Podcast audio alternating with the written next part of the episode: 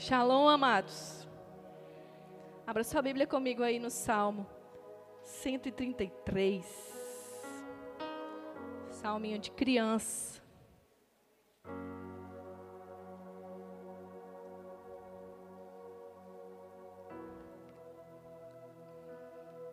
Glória a Deus. Obrigada, mano.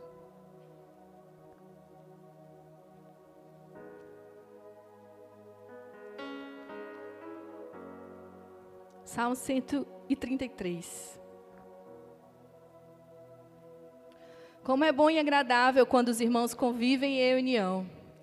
É como um óleo precioso derramado sobre a cabeça que desce pela barba, a barba de Arão, até que a gola das suas vestes, até a gola das suas vestes. É como o orvalho de Hermon, quando desce sobre o monte Sião. Ali o Senhor concede a bênção da vida para sempre. Ali o Senhor concede a bênção da vida para. Ontem no nosso culto de virada, queridos, o Senhor colocou duas palavras no meu coração: transição e unidade. Amém? E quando eu entrei, eu acho essas mensagenzinhas da entrada tão proféticas. Eu não sei quem foi que bolou. Deve ter sido as meninas, da, profetas que dançam, né? E elas falavam justamente sobre unidade, sobre comunhão. Acredito que todas eram dentro desse assunto. E aí a gente já vai recebendo as testificações do Espírito. Então, quando a gente está com o nosso coração quebrantado, tudo fala. Algumas vezes a gente não entende, né? Mas o Senhor está falando toda hora. Nós aqui estamos, às vezes, carrancudos, com o coração duro, olhando só para os problemas. E aí a gente acaba ficando surdo. Não consegue entender aquilo que Deus está falando ou fazendo. No finalzinho do ano passado, eu estava me sentindo um pouco ruim, há umas duas semanas antes de acabar o ano. E eu acho que eu até compartilhei com a pastora, eu não estou ouvindo Deus esses dias. Eu estou agoniada demais. E o Espírito Santo me lembrou de uma situação que acontecia comigo. Gente, quase todas as vezes que eu olhava no meu relógio, por volta das 23 horas da noite, por volta das 11 horas da noite, no relógio era 23 e 10. Mas isso eram muitos anos que isso acontecia. E eu olhava aquilo, meu Deus, eu achava estranho, mas eu não fazia nada. Mas era 23 e 10. Quase toda vez que eu olhava no relógio era 23 e 10. Parece uma besteira, né? Mas quando ia chegando o fim do ano, o Espírito Santo me falou. Eu estou falando contigo faz tanto tempo e tu não entendeu ainda. É para tu orar nessa hora. É por isso que tu vê toda vez que é 23 e 10. E aí você vai parar para tentar entender o que o Espírito Santo está querendo falar. E 23 e 10 é o que, Erasmo? É a data do meu nascimento. 23, eu nasci dia 23 do mês 10. Eu, meu Deus, como que eu pude ficar abestada assim tanto tempo sem entender? Tu estava me chamando para orar. E eu estava perdendo uma hora profética de oração. O Senhor, Ele está falando todo o tempo. Mas muitas vezes nós não compreendemos e não entendemos. E pior, às vezes até a gente entende, mas a gente decide não viver. E aí, queridos, só Jesus na, na nossa vida. e ontem, quando o Espírito me falou sobre transição, eu me lembrei de algo que eu vivi na vida. E eu poucas vezes compartilho isso com vocês. O Espírito me lembrou da transição mais difícil que eu passei na minha vida. De uma das transições mais difíceis que eu passei na minha vida. Não foi a do cabelo. Mas foi uma transição, uma mudança de igreja que eu vivi. Nós estávamos já há mais de 10 anos em uma outra igreja, congregando, servindo, liderando. Eu já estava casada, mas desde criança eu era dessa igreja. E nós começamos a sentir uma insatisfação no coração. Sabe? Algo não estava mais nos preenchendo, algo estava faltando, a gente queria algo mais, a gente queria viver algo mais profundo. Existia problemas, como toda igreja, existe problemas, pessoas difíceis, coisas que nós não concordamos, né? Mas como diz aí um, um pastor pregador, ele fala: se você quiser uma igreja perfeita, então saia dela, porque você é o pior, né? Então não existe igreja perfeita.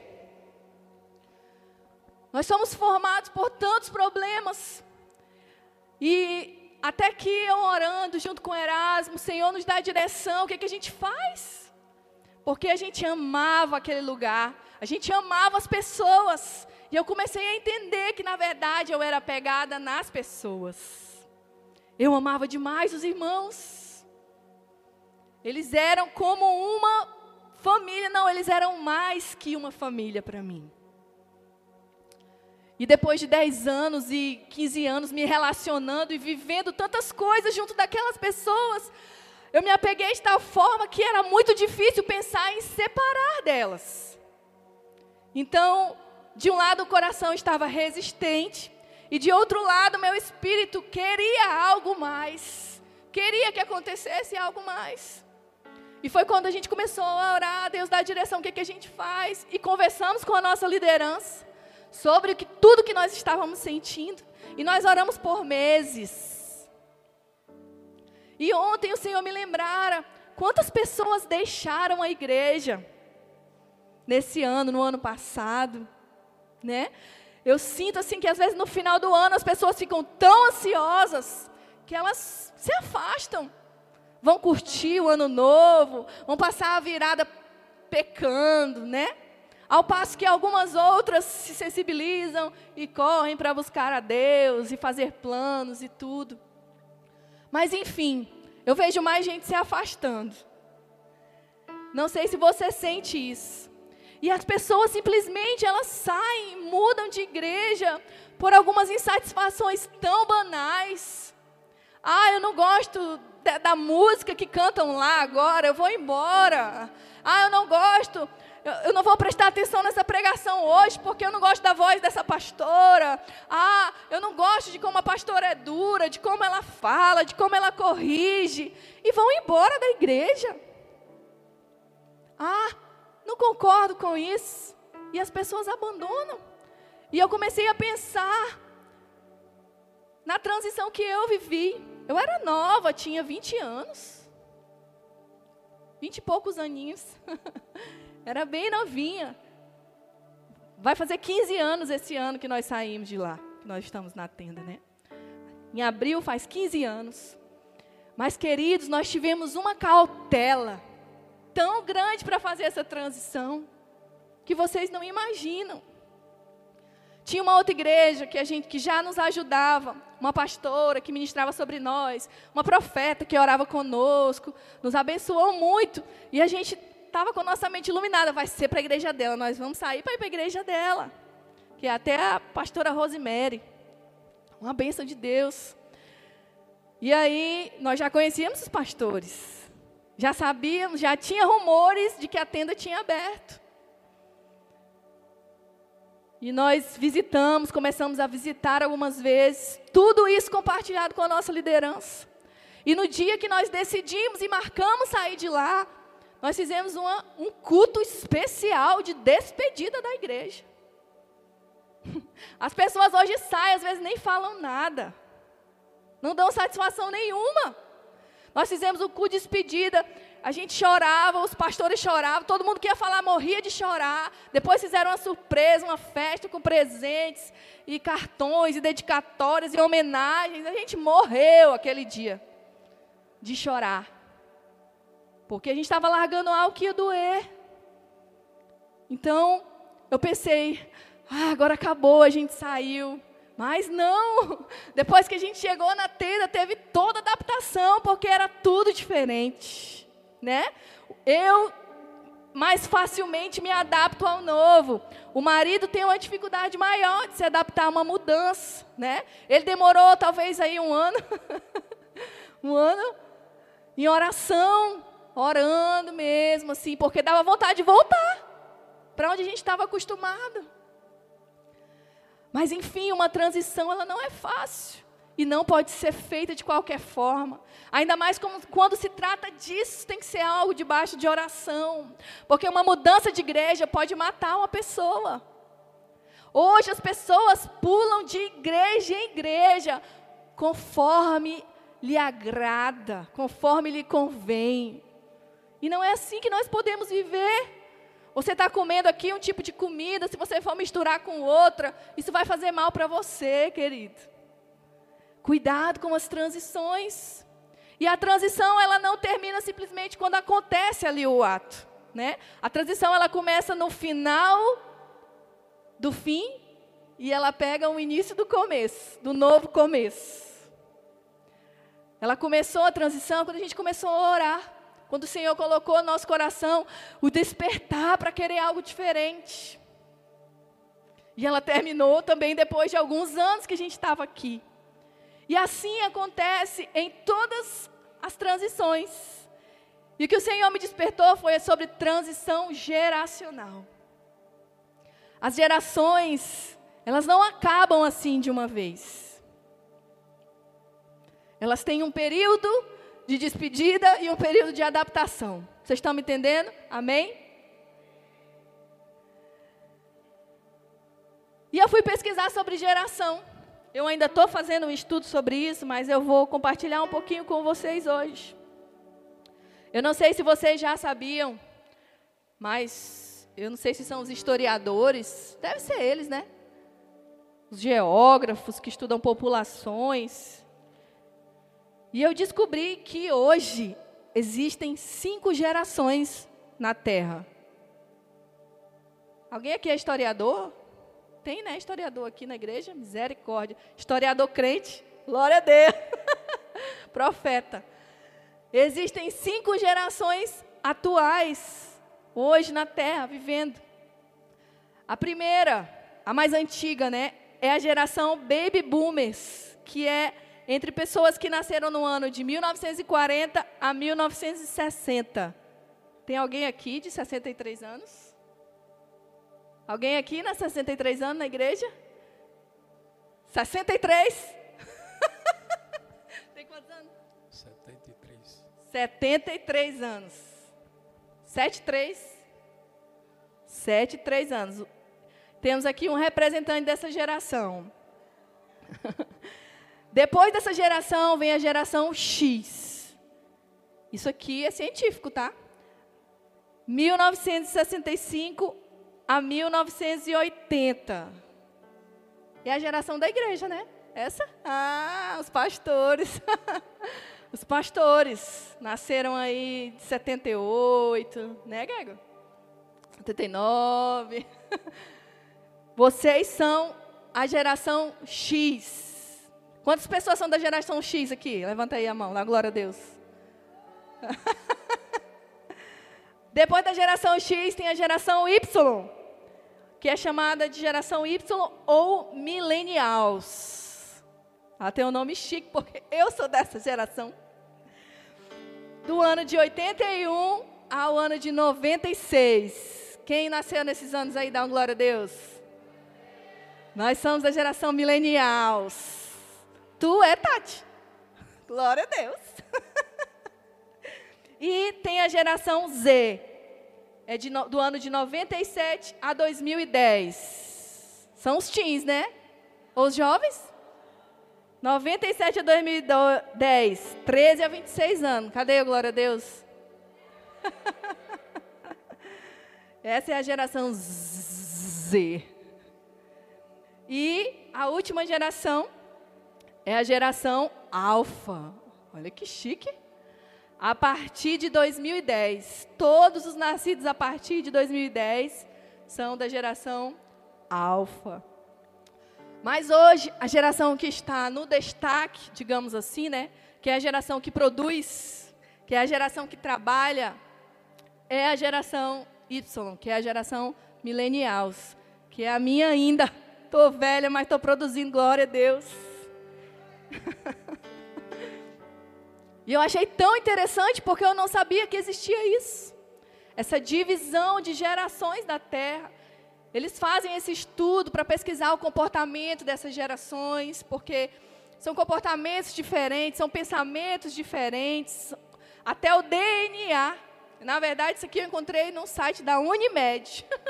Foi o mais interessante que eu encontrei. Porque eles estudam sobre a saúde da pessoa, e aí o marketing que precisa, conforme a classe que ela está, conforme a geração que ela está.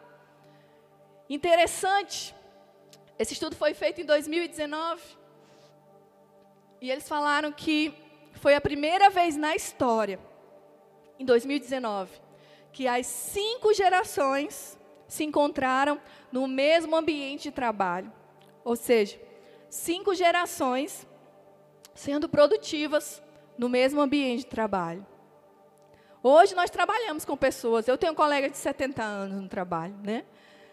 Antigamente isso não tinha. Então foi a primeira vez na história que cinco gerações se uniram no ambiente de trabalho.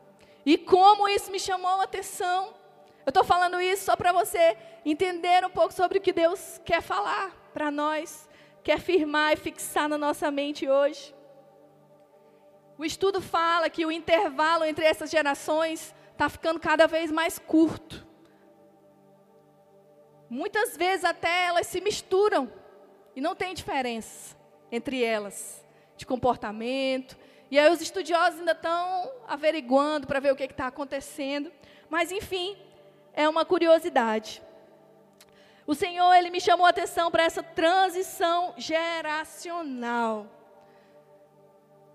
Mas o que eu queria falar para vocês aqui hoje é justamente sobre unidade, que foi o texto que eu li, sobre a unidade das gerações. Diga, unidade das gerações. O pastor Átila, acho que foi no início do ano passado, ou depois que a igreja queimou, não me recordo. Ele lançou algo sobre isso aqui para nós, sobre gerações, e ele nos chamou a atenção para o texto lá, para o início de Mateus, que fala da genealogia de Cristo, que fala que as gerações duram 14 anos, né? De 14 em 14 anos foi veio uma nova geração. E queridos, nós precisamos nos atentar para o que Deus quer falar e quer fazer através disso em nós. Aqui na tenda, esse ano, ano passado, iniciou um tempo de transição. E no tempo de transição, o que, que acontece? Quem fica para trás, fica para trás. Quem vai para frente, vai para frente. Ou será que o que Deus pode fazer é juntar tudo isso para o reino dele? Às vezes nós ouvimos coisas que nos entristecem. Nós vemos coisas que nos entristecem. Eu sou de uma geração de crente antiga, né? Praticamente a gente nasceu na igreja, mas eu me converti aos nove anos. Eu fui para a igreja pela primeira vez aos nove anos de idade. Aceitei ao Jesus quando eu tinha nove anos de idade, 6 de setembro de 96. E eu acompanhei muita coisa acontecer. Eu vi muitas coisas acontecerem no meio das gerações, desde os mais velhos até os mais novos. Talvez por eu ter essa experiência, eu consigo respeitar a unção que uma pessoa bem mais velha carrega, ainda que eu não concorde com ela em algumas coisas. Vocês estão me entendendo? E o que eu quero trazer para vocês aqui hoje é que nós precisamos atentar para tudo que Deus quer fazer entre as gerações dessa igreja. Porque nós não somos formados só por X ou Y ou Z. Deus, Ele é um Deus de gerações. E Ele quer usar todos nós, queridos. A nossa guerra, às vezes, de um contra o outro, de um líder contra o outro, de um querer se aparecer mais que o outro, ou de um trabalhar mais que o outro, ou de um se destacar mais que o outro, faz com que isso se divida muitas vezes. E isso é perigoso em nosso meio. Deus quer nos levar para viver, queridos, além das gerações. Além dessa divisão de gerações. Às vezes você aceita se submeter a alguém que está se destacando mais que você, mas você aceita aquilo com o coração endurecido.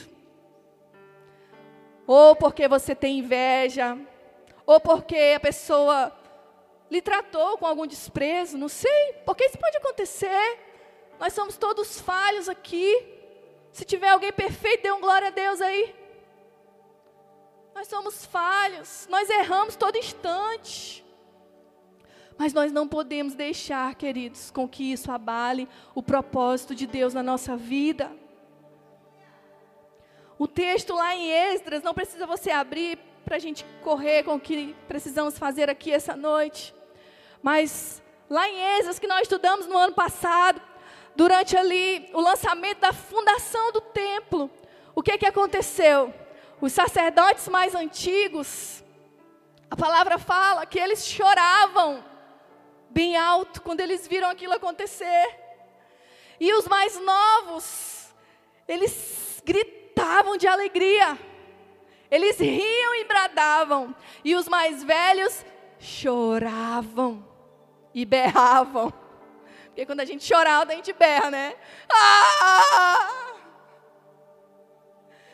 Os mais novos riam bem alto e bradavam.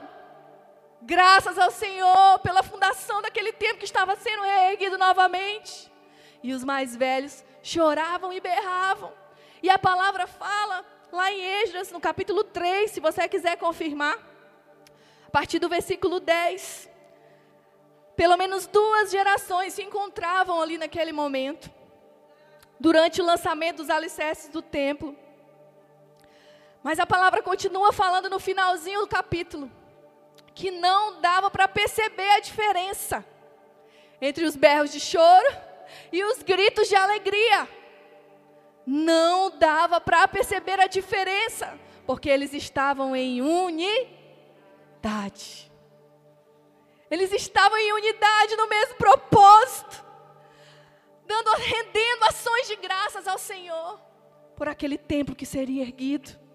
Duas gerações completamente diferentes mas felizes, gratas por aquilo que elas estavam recebendo naquele momento, se uniram e não se percebia a diferença entre elas.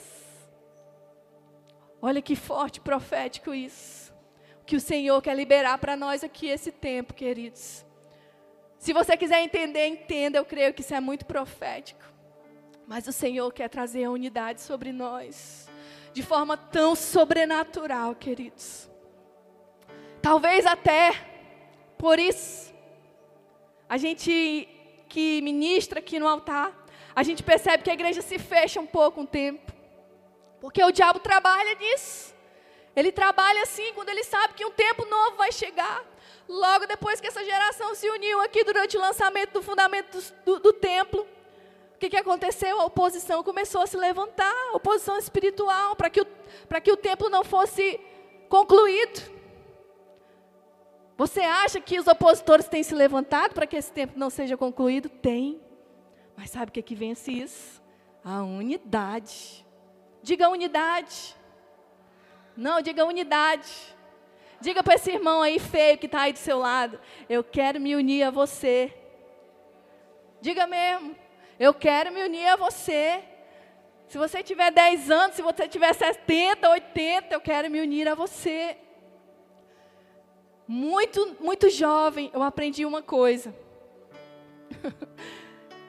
eu não sei onde foi que eu escutei, mas faz muitos anos. A união atrai a bênção de Deus. A união atrai a bênção de Deus. Eu fiquei tão em crise depois que eu ouvi isso, que eu queria que tivesse um versículo falando isso na Bíblia, mas não tem. A união atrai a bênção de Deus. Mas o versículo que mais se aproxima é esse que nós lemos do Salmo 133. Porque no começo ele fala: como é bom e agradável que os irmãos vivam em comunhão. E lá no finalzinho ele fala: nesse lugar o Senhor concede bênção para sempre. Então, a unidade atrai a bênção de Deus. E eu vou mais forte, mais fundo. A unidade atrai o avivamento de Deus. A unidade atrai o avivamento de Deus. Eu não sei, querido, se você chegou aqui na tenda no início, se você chegou depois de uns anos, ou se você chegou agora. O Senhor, Ele quer nos unir para derramar esse avivamento sobre nós sobre esse estado. Enquanto nós estávamos louvando aqui as canções durante o louvor, o Senhor me falou sobre comunhão. Camila, a unidade comigo é maravilhosa. É uma bênção se render arrependido, com o coração quebrantado. Senhor, me perdoa, Pai, pelos meus erros, pelos meus pecados. Mas o Senhor falou assim: o que tem roubado a tua comunhão com o teu irmão? Porque não é a unidade com ele somente. E talvez essa é a mais fácil, né? Senhor é bom, nosso Salvador, nosso Redentor, nos mantém vivos pela Sua misericórdia, abençoa a nossa casa, nos dá o nosso alimento, a nossa família. Mas lidar com o Áquila, não, aí eu não aguento. O que tem roubado a sua comunhão? Tu não sai da nota, não, hein? O que tem roubado nossa comunhão? O que tem nos impedido de adorar a Deus? E eu comecei a chorar, vendo pessoas durante o louvor assim, tristes e sem nem abrir a boca. Durante o louvor todo. O que tem te impedido de adorar ainda? O que tem te impedido de viver essa unidade, de louvar ao Senhor, de estarmos aqui como família, como igreja? Ei, querido, será perseguição? Será um homem? Será uma doença? Nada pode nos impedir de viver essa comunhão. Você pode imaginar, eu posso imaginar como é frustrante para uma pessoa estar aqui nesse lugar, nesse ambiente, e ela não conseguir adorar. E eu sei que isso pode acontecer, eu já vivenciei isso, nem posso me esconder.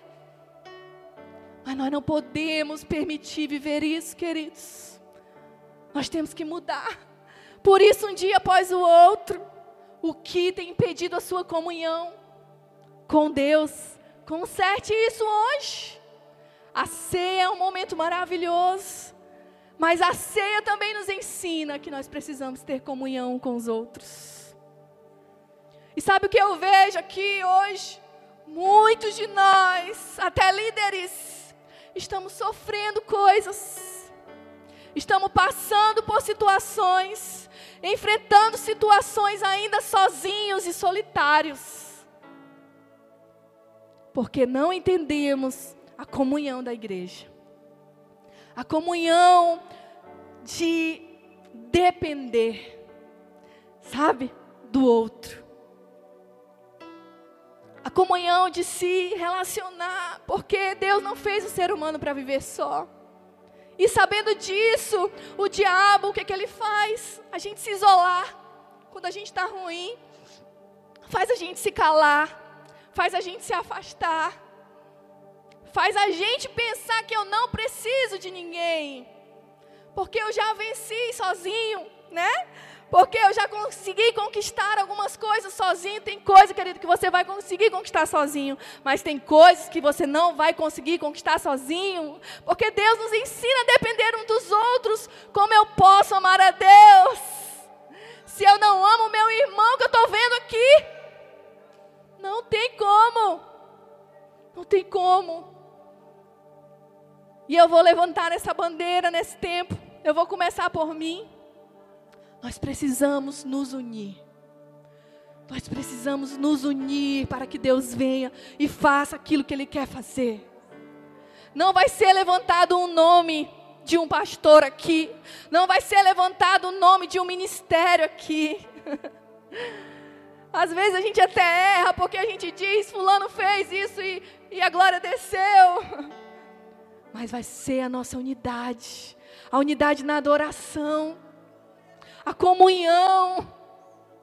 Tem uma igreja de um pastor que eu sigo, eu não sei que alguém aqui já conhece, eu tenho certeza, que é do Douglas Gonçalves. O ministério deles, durante o tempo, eles fazem as ceias em casa. Os irmãos se reúnem e eles fazem aquela ceia mesmo, original. Porque ele fala que a Santa Ceia, ela não tem ela não tem base sem comunhão entre os irmãos. A pastora até lançou um desafio aqui, de durante as primícias nós trocarmos algo, nós trazermos algo para abençoar alguém. E se você não se preparou hoje, se prepare para fazer isso a partir de amanhã. Não precisa ser algo novo. Pode ser algo usado, mas que tenha alguma representação, alguma referência, algum significado, viu? Se alguém tiver precisando trocar de carro, pode trazer para mim. Seu carro. Os irmãos não entenderam, não. Eu quero poder dar carro, irmão, logo. Mas isso incentiva a comunhão entre nós. É de Deus demais. Nós precisamos. Tem gente que é tão diferente né, um do outro. Tem pessoas que são tão diferentes um do outro que a gente tem dificuldade de se relacionar de fato. E isso vai acontecer porque nós somos seres humanos, mas isso não pode impedir a comunhão. Quando você tiver amadurecido, você vai até poder chegar para essa pessoa e falar assim: Pastora Luzia, aquele dia, depois daquele dia eu fiquei com nojo da sua cara. Por que não? Mas me perdoe, eu quero lhe amar, porque eu entendo que Deus é maior do que essas coisas, Deus é maior do que eu sinto, Deus é maior do que eu penso, e eu não posso viver assim. E são tantas besteirinhas que roubam nossa comunhão, querido. O diabo, ele tem semeado isso ainda entre nós, mas vai cair por terra em nome de Jesus. E nós vamos produzir aqui um tempo de comunhão nessa igreja esse ano. Esse ano nós não fizemos, esse ano que passou nós não fizemos um encontro, como o pastor falou, e isso afeta a nossa comunhão, porque assim a gente se relaciona bem menos. Mas enfim, meu amado, não deixe o diabo roubar você de viver o que ele quer fazer nessa geração. Eu vi aqui durante o louvor o Danielzinho, dali que do Felipe, ele vendo as pessoas adorando com a mãozinha, e ele saiu andando aqui que o Felipe arrudeou aí essa quadra de cadeiras, com a mão levantada assim, intercedendo, orando, meu Deus, daqui uns dias esse menino voltar aqui profetizando. Nós precisamos preparar a próxima geração. E é isso que a geração do pastor fez. Preparou para que nós estivéssemos aqui hoje. Mas ele preparou essa geração para a gente estar aqui queimando. E não para a gente estar aqui fazendo biquinho, dizendo que está cansado, dizendo que não aguenta mais, dizendo que não suporta um ao outro. Nós precisamos viver acima dessas coisas. E se unir e se unir de verdade. Eu quero até propor aqui hoje que durante a ceia, a gente troque a ceia aqui uns com os outros. Para que faça algo profético nesse sentido. Nós precisamos, querido. Como que a gente vai pedir perdão para Deus se a gente não perdoa um irmão, querido? Isso é o ABC. É o ABC do Evangelho. É muito forte. Deixe Deus curar. Deixe Deus amadurecer você. O que impede muitas vezes nós vivermos como unidade, nós vivermos em unidade, é porque nós somos meninos, muitas vezes. Nós somos meninos ainda. E nós achamos que estamos amadurecidos. Mas se você quer estar maduro, não deixe nada impedir essa comunhão. Porque foi para isso que ele morreu. Jesus, em tua presença, reunimos-nos aqui. Contemplamos tua face e rendemos-nos a ti. Pois o dia trouxe vida a todos nós. E nos deu completo acesso ao coração do Pai. E o véu que separava, aleluia, a luz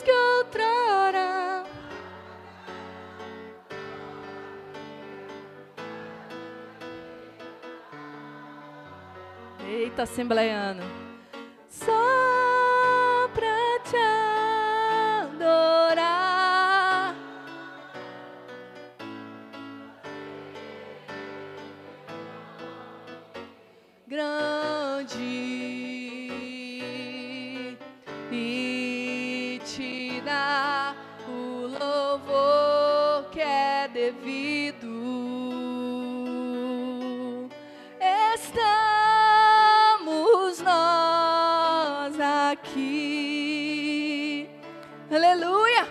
por isso que nós estamos aqui.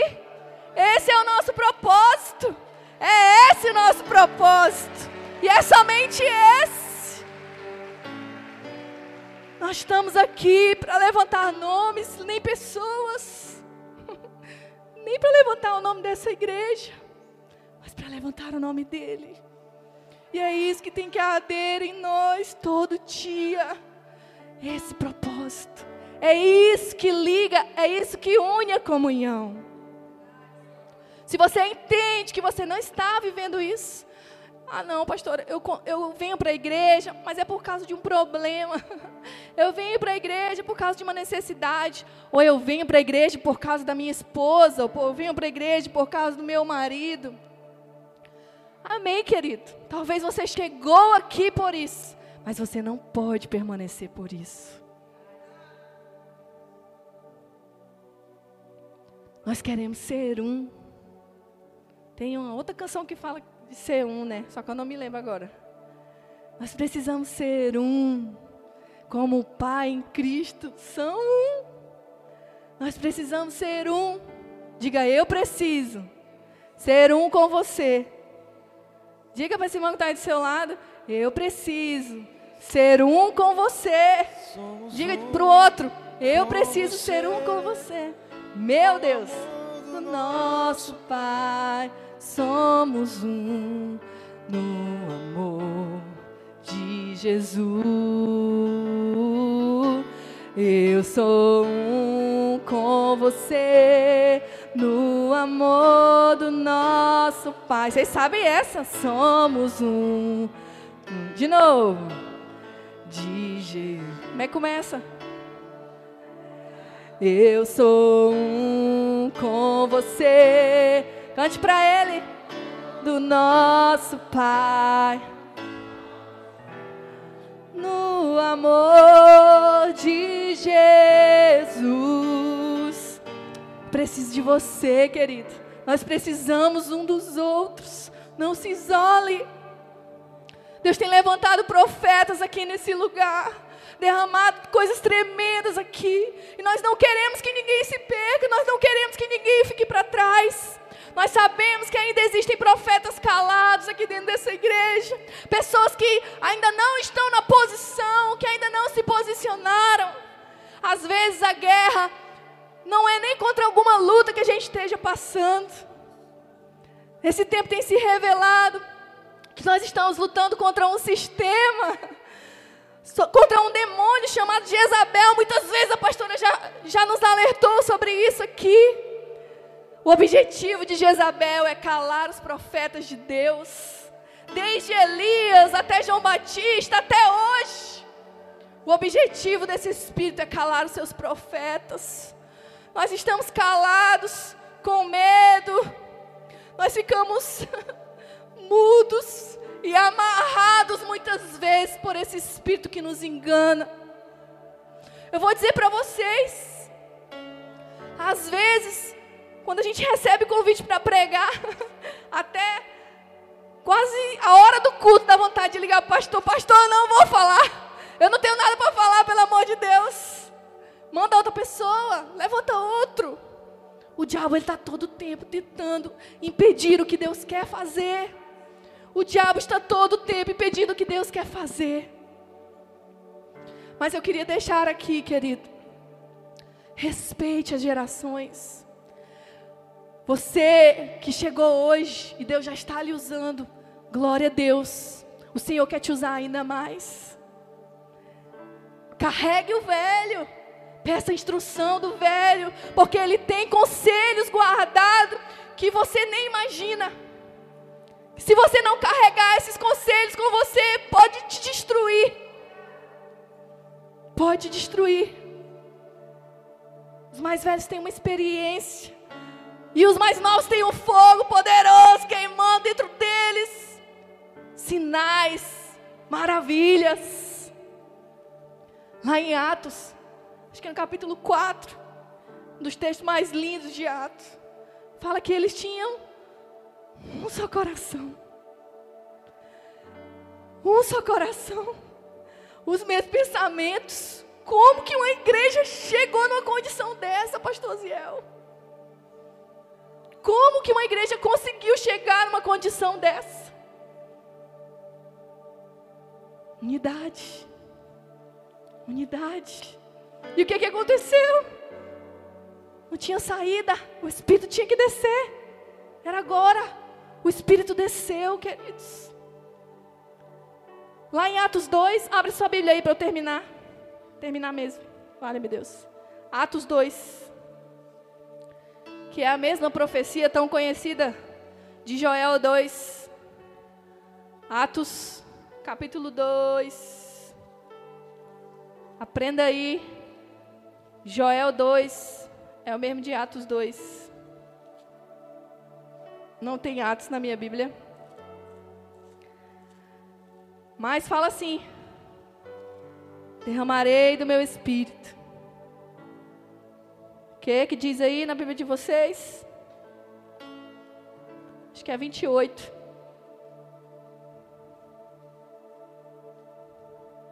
Versículo 17, Atos 2, 17. Nos últimos dias, diz Deus: derramarei do meu espírito sobre todos os povos. Os seus filhos e suas filhas profetizarão, os jovens terão visões e os velhos terão sonhos.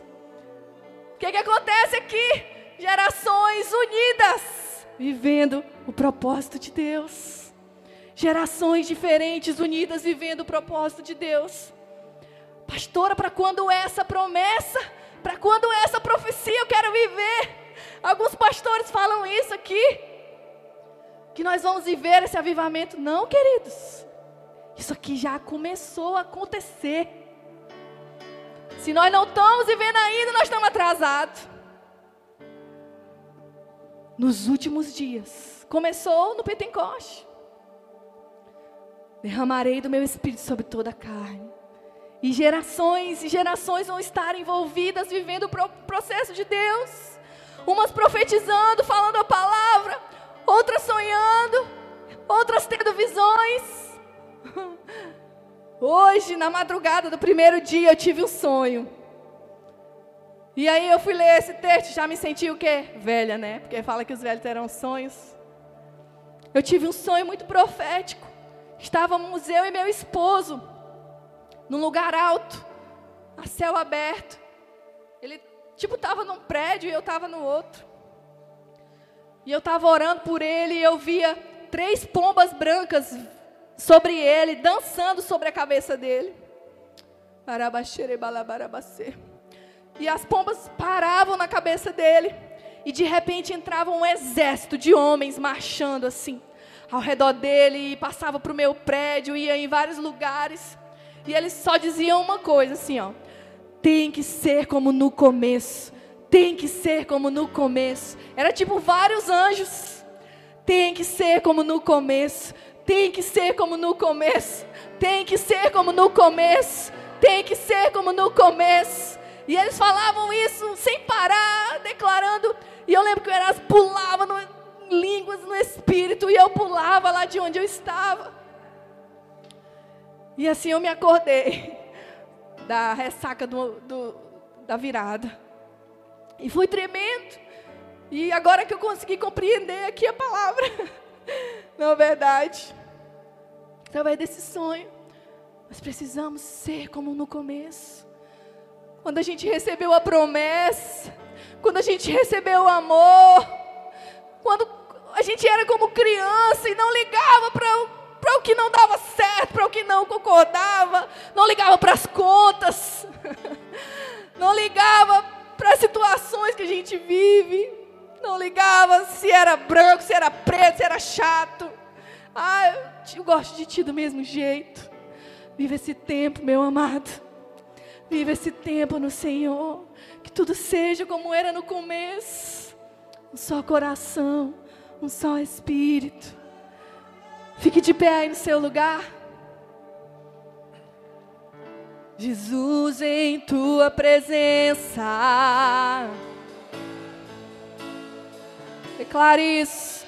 Contemplamos tua face. Abaixo.